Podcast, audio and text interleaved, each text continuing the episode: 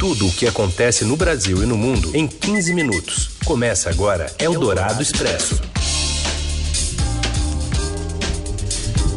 Olá, seja bem-vindo, bem-vinda. Começamos aqui uma nova edição do Eldorado Expresso, reunindo as notícias fresquinhas na hora do seu almoço. E a cobertura especial aí das plataformas do Estadão, da Rádio Dourado, nessa pandemia de coronavírus. Cada um da sua casa, primeiro no FM 107,3 da Eldorado e já já acabando o programa vira podcast nessa parceria da Eldorado com o Estadão. Eu sou a Carolina Ercolim, comigo está o Raíssen Abac, como ele disse, cada um da sua casa, eu aqui na Zona Oeste da capital paulista, ele lá de Mogi das Cruzes, para apresentar para vocês as manchetes desta quinta, dia 2 de abril. Jair Bolsonaro ainda quer mais um aval do Congresso para ajuda aos informais. Enquanto isso, 34% das famílias em favelas já relatam falta de alimentos. Seis estados admitem ter enterrado corpos sem confirmação de coronavírus e investigam 390 ou 390 casos suspeitos. E ainda, o que muda para o trabalhador com a medida que permite corte de salários e os cuidados no isolamento social dos idosos durante a pandemia. É o Dourado Expresso. Tudo o que acontece no Brasil e no mundo em 15 minutos.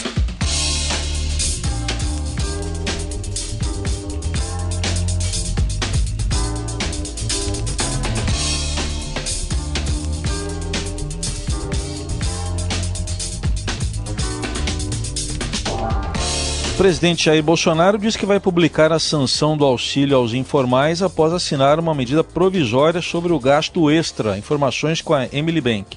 Olá, Raíssen. Olá, Carol. O presidente Jair Bolsonaro disse hoje que vai publicar a sanção do auxílio a informais após assinar uma medida provisória sobre esse gasto extra.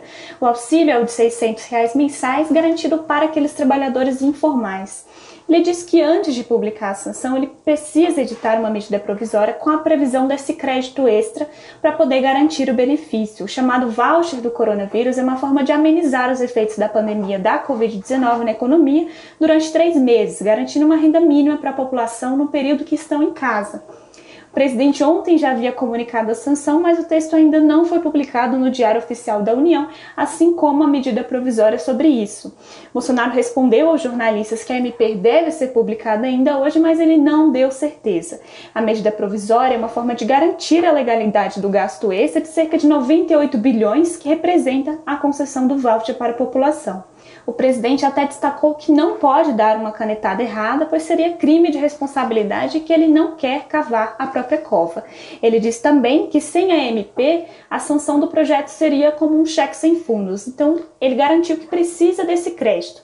Bolsonaro informou também que as ações do governo para executar o pagamento para a população estão a todo vapor e que o pagamento deve começar na semana que vem. O ministro da Cidadania, Onyx Lorenzoni, trabalha com outra previsão. Segundo ele, o pagamento do auxílio emergencial deve começar no dia 10 de abril, no fim da semana que vem, e apenas para quem já recebe o Bolsa Família. Bem, tudo vai depender da publicação da medida provisória, que ainda é aguardada. Eldorado Expresso. E nesse cenário de pandemia de coronavírus, a situação nas favelas brasileiras é urgente, enquanto o governo se preocupa com a burocracia. A fome já ronda as famílias que vivem em comunidades de todo o país, de acordo com uma pesquisa realizada pela, pelo Data Favela e pelo Instituto Locomotiva. Segundo o levantamento, 92% das mães entrevistadas entre os dias 26 e 27 de março disseram que dentro de um mês terão dificuldade para alimentar os filhos caso um programa de distribuição de renda não as alcance. E, de acordo com 34% delas, a escassez de comida já é um problema. Eldorado Expresso. E sem o programa emergencial, o governo calcula que 12 milhões de trabalhadores podem ser demitidos. É um outro programa esse emergencial. Já com as medidas, 8 milhões e meio de postos devem ser preservados. Mas a repórter Lidiana Tomazelli explica o que é que muda na vida do trabalhador que está aí registrado pela CLT com esse programa do governo. Oi, Diana. Boa tarde, Heisen. Boa tarde, Carol. O governo lançou ontem o Programa Emergencial de Manutenção de Emprego, que é voltado para os trabalhadores com carteira assinada. É diferente do auxílio emergencial de 600 reais que será pago aos empregados informais. Bom, mas o que esse programa prevê? As empresas e os trabalhadores registrados poderão negociar redução de jornada e salário por até três meses ou suspensão de contrato por até dois meses. A empresa, em muitos casos, continuará pagando uma parte da remuneração e o governo entra com um benefício emergencial, que será equivalente a uma parte do seguro-desemprego a que ele teria direito se fosse demitido. O governo estima que 24 milhões de trabalhadores com carteira assinada serão incluídos no programa, mas isso significa também que, de alguma forma, eles terão jornada e salário reduzidos ou contratos suspensos. Mas a equipe econômica também calcula que a medida vai preservar mais de 8 milhões de empregos que seriam perdidos sem essa alternativa de alívio para as empresas. Bom, e como que vai funcionar essa compensação? Primeiro, é importante dizer que na soma da parcela paga pela empresa e da compensação paga pelo governo, ninguém poderá receber menos que um salário mínimo, que hoje está em R$ 1.045. Depois, vai depender da situação. Os cortes de jornada e salário podem ser de 25%, 50% ou 70% o mesmo percentual que for negociado entre o trabalhador e empresa vai ser o percentual aplicado sobre o valor do seguro-desemprego. E é essa fatia que o governo pagará como benefício ao empregado atingido pela crise. Por exemplo, se um trabalhador que ganha R$ mil reais tiver uma redução de 50%, a empresa paga R$ reais e o governo paga 50% sobre a parcela do seguro-desemprego a que ele teria direito essa soma não deve chegar exatamente aos dois mil reais que ele recebia antes, mas chega a quase R$ 1.800. Já na suspensão de contrato, o trabalhador para completamente e recebe até 100% da parcela do seguro-desemprego. Vai depender do perfil do empregador. Se for micro pequena empresa, a companhia não paga nada e o governo paga o 100% do seguro-desemprego. Se for média e grande empresa, ela é obrigada a bancar 30% do salário e o governo paga 70% do seguro-desemprego. Agora, muito importante: se mesmo com todo esse esforço alguém for demitido, nada muda no direito ao seguro-desemprego que já existe hoje, nem na multa de 40% sobre o saldo do FGTS. Todos esses direitos estão mantidos. Bom, eu sei que é muita informação, mas os ouvintes podem acompanhar mais detalhes e explicações com exemplos no site do Estadão. Eldorado Expresso. O setor de inteligência do governo vê um aumento no risco de saques e esse temor está virando uma arma numa disputa política. Quem explica essa história é o Felipe Frazão, de Brasília. Em tempos de pandemia, nada escapa à disputa política, e assim ocorre com o risco já mapeado de aumento nos saques a supermercados e até hospitais.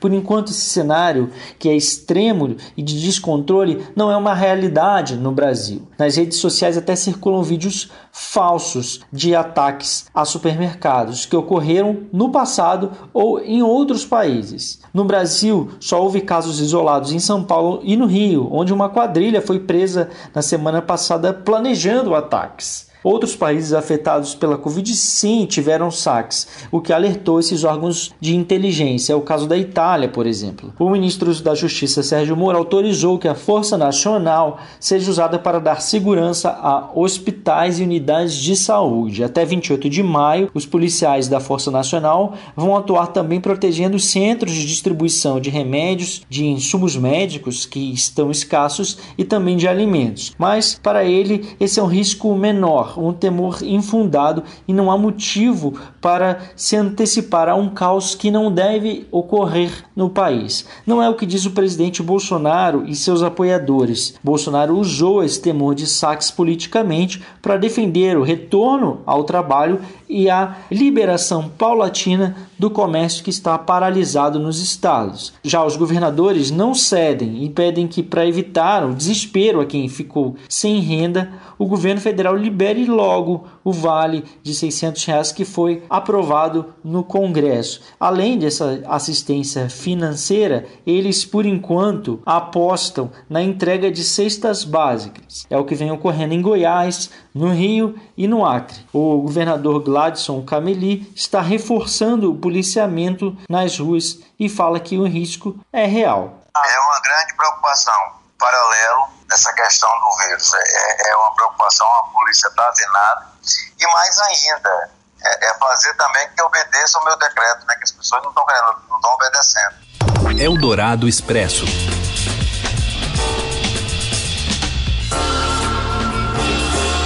E nós continuamos em Brasília, porque o governo do Distrito Federal oficializou a extensão da quarentena agora até o dia 3 de maio e também resolveu manter o fechamento de boates e de igrejas. Acompanhe com André Borges.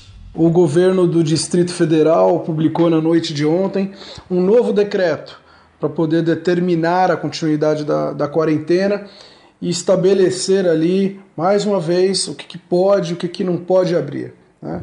Na lista dos locais proibidos permanecem é, aquelas situações clássicas de restaurantes, bares, boates, igrejas, tudo aquilo, parques, né? todos esses locais que é, naturalmente atraem aglomerações de pessoas continuam proibidos e agora oficialmente até o dia 3 de maio, tá? podendo ser prorrogado. Né? E para as aulas, para as escolas, é, o prazo de fechamento no Distrito Federal foi estendido até 31 de maio. Portanto, aí é, a gente vem com uma, uma decisão do governo aqui do DF, que foi o primeiro a decretar o fechamento de escolas no país lá no dia 11 de março. Vão ser aí mais de dois meses e meio, portanto, já definido, sem aula nas escolas da rede pública e privada aqui em Brasília. É, o governo, por outro lado, está tentando também encontrar algumas formas é, de abrir determinados comércios. Tá? Então, a partir é, agora dessa quinta-feira, fica autorizado, por exemplo, que antes não estava, todas, todas essas lojas grandes de ramos de construção poderão reabrir.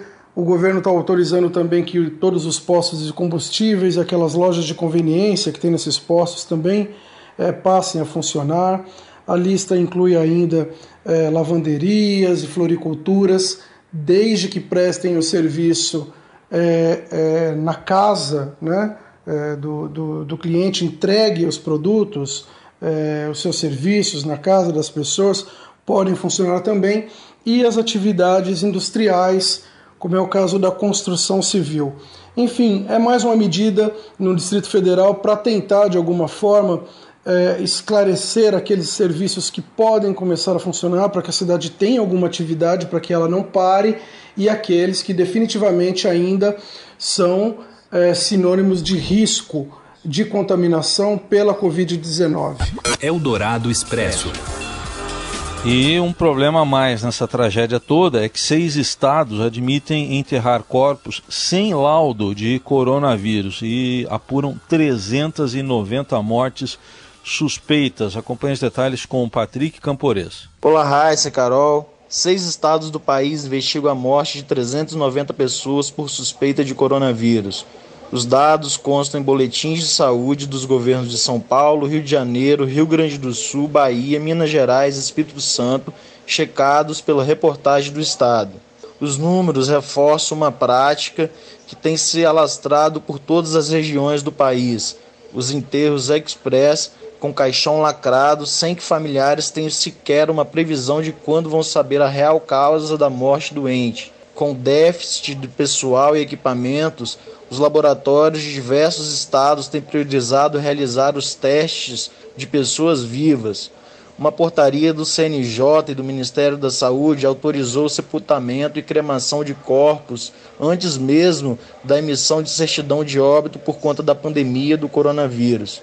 No Rio Grande do Sul, 89 casos de síndrome respiratória aguda grave evoluíram para óbito e não tiveram causa identificada até o momento.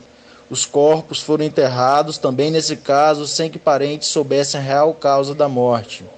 Na Bahia, cinco mortes estavam em investigação na tarde dessa quarta-feira. Para melhorar a identificação, o governo do estado adotou o método da busca ativa, contando cada um dos hospitais da unidade de federação diariamente. No Nordeste, há mortes suspeitas em quase todos os estados, mas muitos governos se recusam a divulgar os dados. Também não há transparência sobre quais critérios cada estado usa para declarar a morte como suspeita. Isso tem levado, inclusive, a um processo de judicialização das mortes por Covid, já que parentes não admitem ter seus entes enterrados sem saber qual a real causa da morte. Eldorado Expresso. O Brasil já registra 250 mortos e 7.011 casos confirmados de coronavírus. Os novos dados foram divulgados hoje por secretarias estaduais de saúde e mais tarde vai haver um balanço do Ministério da Saúde. Em Minas Gerais, a atualização desta quinta-feira indica seis mortos e 380 contaminados. O Espírito Santo confirmou a primeira morte e Sergipe também notificou os dois primeiros óbitos. No exterior, o caso da Espanha, né? É a crise se agravou na Espanha, que superou os 10 mil mortos hoje e atingiu mais de 110 mil casos confirmados. Nos Estados Unidos, o número de mortos pelo coronavírus já passa de 5 mil, de acordo com a contagem feita pela Universidade Johns Hopkins. Eldorado Expresso.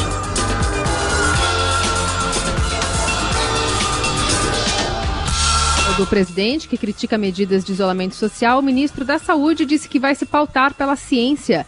Júlia Lindner. Olá, Carol. Olá, Heisen. O presidente Jair Bolsonaro e o ministro da Saúde, Luiz Henrique Mandetta, continuam com relação estremecida, principalmente nos bastidores, Ontem aconteceu uma reunião no Palácio do Planalto sem o conhecimento do ministro da Saúde, na qual o presidente chamou um grupo de médicos para discutir a aplicação da cloroquina, esse medicamento que normalmente é usado para malária e outras doenças, no combate ao novo coronavírus. Lembrando que a cloroquina ela já tem sido usada em hospitais do Brasil, mas somente para casos graves. Ela não tem comprovação científica ainda e o ministro da Saúde tem adotado muita cautela ao tratar desse assunto, justamente por causa de riscos de automedicação e outras questões que podem causar consequências graves na saúde das pessoas.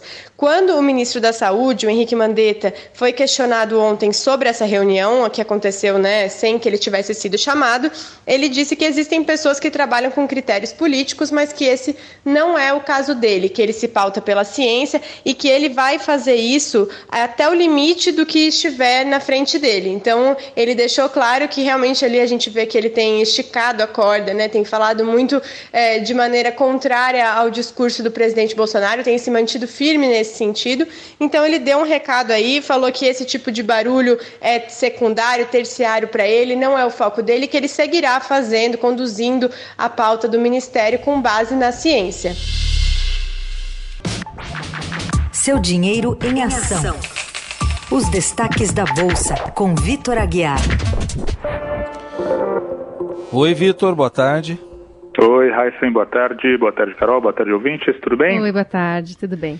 Bom, o Ibovespa está subindo, o dólar estável, mas está estável lá em Simão, né?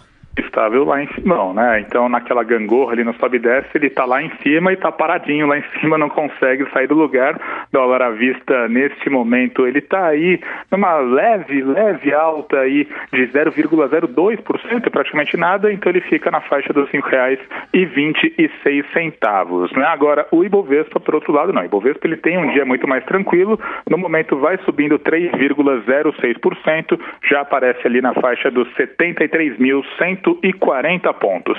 O que, que nos diz os outros mercados com relação a alguns dados que foram divulgados? Olha, Carol, a gente tem aí dois dois vetores né, influenciando os mercados nesta sexta-feira. Por um lado, a gente tem um otimismo muito grande em relação ao mercado de petróleo. Né? O Donald Trump lá, ele foi ao Twitter hoje cedo e ele disse ali que a Arábia Saudita e a Rússia estariam perto aí de chegar a um acordo para cortar a produção do petróleo. Então, né, se vocês lembram bem, os sauditas e os russos eles estavam aí numa guerra de preços da commodity. Então, com isso, o mercado já começa aí a ficar com uma esperança renovada de que esses conflitos vão terminar. Com isso, o petróleo vai disparando hoje, dispara aí 20, 25%. E é claro que com o petróleo mais alto, a Petrobras ela acaba ganhando um impulso, as ações da estatal vão subindo 10%, e por isso a gente vê o Ibovespa tão forte. Só que lá fora a gente vê que o tom não é tão positivo assim. Por quê? Porque os dados de desemprego nos Estados Unidos voltaram a subir. Mais cedo foi reportado aí que o número de novos pedidos de seguro-desemprego na semana encerrada em 28 de março disparou aí para mais de 6 milhões. Lembrando que na semana anterior esse número já tinha ficado muito alto, já tinha ficado ali na faixa de 3 milhões de novos pedidos de seguro-desemprego. Então todo mundo fica é, dividido, né? Por um lado, o petróleo traz um alívio, para a gente traz um alívio ainda maior por causa da Petrobras, mas por outro, com a economia americana na Berlim, por causa do coronavírus, né? A, o tom ele acaba sendo naturalmente mais cauteloso nas bolsas lá fora. Muito bem, esse é o Vitor Aguiar atualizando as informações para a gente e seguirá assim também no seudinheiro.com. Combinado? Combinado, seudinheiro.com. Lá eu continuo atualizando aí o andamento dos mercados nesta quinta-feira. Tchau, gente, até amanhã. Você ouve Eldorado Expresso. De volta com as principais notícias desta quinta-feira. Unidades hospitalares do SUS estão com quase 40% dos leitos ocupados por pacientes com infecção suspeita ou confirmada pelo coronavírus. Os detalhes com a Fabiana Cambrícoli. A gente sabe que o pico do surto de coronavírus ainda não chegou no Brasil, mas os hospitais, tanto públicos quanto privados, já estão enfrentando uma sobrecarga por causa do aumento de internações de pacientes ou com suspeita ou com confirmação da doença. Eu e a repórter Paula Félix, a gente fez um levantamento grande, a gente tentou falar com mais de 20 hospitais, a maioria em São Paulo, né, mas a gente falou com hospitais de outros é, estados também. A gente conseguiu dados de 12 deles e viu que é, boa parte já está com as UTIs no limite. É, tem hospitais que a gente levantou os dados que estão com até 38% dos seus leitos só com pacientes de Covid. Então, é o caso dos hospitais da Prevent Senior e o Sírio e o Einstein também estão com um grande percentual de doentes com essa é, patologia, né, com a Covid-19. E isso é bem preocupante porque a gente ainda não chegou no pico e os hospitais já estão chegando numa situação preocupante. Então é por isso que, primeiro, é, leitos extras têm que ser abertos desde agora e, segundo, a quarentena é tão importante, porque se o aumento é, de infecções for muito bruto agora, não vai ter leito para todo mundo. Eldorado Expresso. Em tempos de isolamento social, ficar em casa é uma tarefa especialmente difícil para os idosos que precisam lidar com tristeza, distância da família e com a pressão de não adoecer. O comportamento desse público, que tem maior risco de complicações pela Covid-19, preocupa os familiares. A neuropsicóloga Gisele Calha explica que a teimosia dos mais velhos tem uma explicação fisiológica. A teimosia, ela pode ser também um sinal de um início de um declínio cognitivo leve. O que significa isso? Um, um, uma perda da flexibilidade mental, da flexibilidade para outras opiniões, para uh, formas de vida. Então, é, normalmente, sem coronavírus ou sem essas pandemias, isso pode passar despercebido. A especialista orienta as famílias a não tratar o idoso como criança e a evocar as suas experiências de vida para lidar com o desafio do confinamento. Segundo Calha, a Páscoa será uma data muito difícil porque o país é predominantemente católico. A orientação é não reprimir os sentimentos, mesmo os tristes, e essa entrevista completa você encontra no site da Rádio Dourado. Eldorado Expresso. Falar de esporte agora, com a parada do Paulistão, 144 jogadores de clubes do interior vão ficar sem contrato até maio. Fala, Robson Morelli. Olá, amigos! Hoje eu quero falar de algumas movimentações do futebol brasileiro, sobretudo do futebol paulista, durante essa paralisação por causa da pandemia do novo coronavírus. É, quero falar especificamente da falta de contrato de alguns jogadores. Fizemos um levantamento junto à Federação Paulista e descobrimos que 144 jogadores de times menores, de times do interior de São Paulo, vão ficar sem contratos entre este mês, abril e maio. 144 jogadores. São atletas que tinham o vínculo somente durante a disputa da competição, que era para terminar no dia 26 de abril. É, agora foi parada na décima rodada, faltariam duas para acabar a fase de classificação e mais ainda as fases é, decisivas, né, mata-mata. É, esses jogadores é, não vão ter o contrato renovado, muito provavelmente. Esses jogadores usavam a vitrine do Campeonato Paulista para arrumar outros empregos, né, para arrumar outros contratos com times é, para o segundo semestre, com times que disputam a Série A, a Série B, a Série C, enfim, isso está muito difícil agora. Este mês, é, boa parte já fica sem o vínculo empregatício, o mês que vem, no começo, outra parte perde é, esse vínculo com os times do interior. Ouvimos os times do interior, ninguém tem condições é, de assumir mais dívidas, ninguém tem condições de manter esses jogadores, a não ser que a CBF, que a Federação Paulista, é, que elas tomem uma decisão nesse sentido ou ofereçam alguma ajuda é, financeira para que esses clubes possam sobreviver um pouquinho mais. São campeonatos, os estaduais, sobretudo, que a gente não sabe quando vai voltar, se é que vai voltar, né? O Campeonato Brasileiro vem atropelando, as outras competições vêm atropelando aí no segundo semestre, então a gente não sabe o que vai acontecer com esses estaduais. Então, é, eles, eles pedem um posicionamento da, das federações, eles pedem um posicionamento da CBF para que eles possam conseguir olhar o futuro com uma data ou tentar se planejar, tentar ver, fazer as contas, né? Para ver o que dá para fazer em relação a esses jogadores. 144 jogadores vão perder o emprego neste mês e no mês de maio. É isso, gente. Falei, um abraço a todos, valeu. Eldorado Expresso. David Bowie is my dear friend, and he lives with you, and I wanted to know if he was here. He's not here, obviously. He's still driving from some damn place. Because if David was here, he would he would tell me he was here. And what you're talking about ain't got nothing to do with nothing except show business, and I'm not about show business.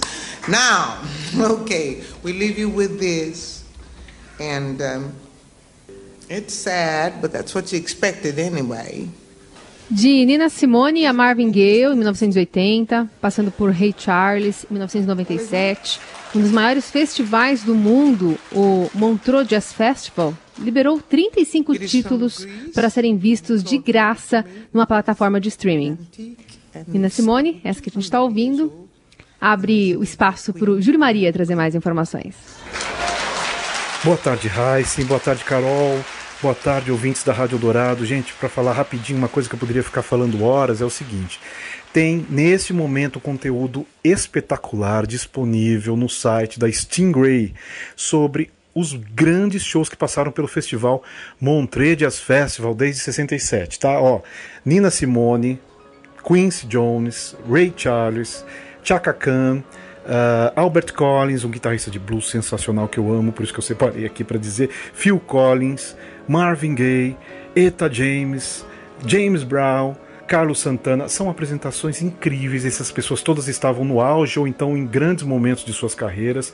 Vale a pena acompanhar. Para acessar esse material que está lá de graça, num momento raro, porque isso tudo é você encontra, eu vi aí em site vendendo por 60, 70 reais o DVD. Claro, para quem curte DVD, para quem não curte pode acessar pelo YouTube. Alguns shows sim, mas não vem com qualidade, vem às vezes picotado. Vale a pena essa experiência de ir ao Stingray. Olha, S T de tatu, I, N de navio, G de gato, R, A, Y. Stingray é a plataforma, você faz lá uma busca por Montreux Jazz Festival e os títulos virão para você desfrutá-los, tá bem? Cuidem-se bem, cuidem-se e a gente se vê logo mais, tá bom? Um abraço para todo mundo.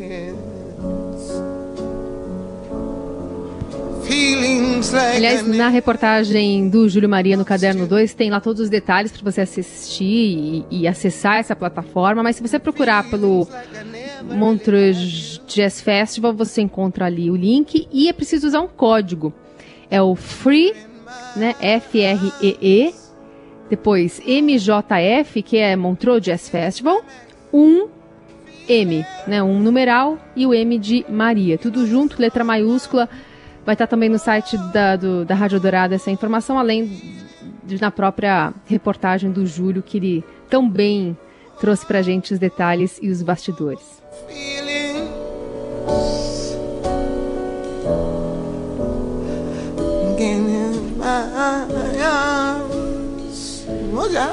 O feeling avisa que tá na hora de ir embora, é isso? É um bom feeling o seu. É um bom feeling. Uma boa quinta-feira para todo mundo. Até amanhã. Até amanhã.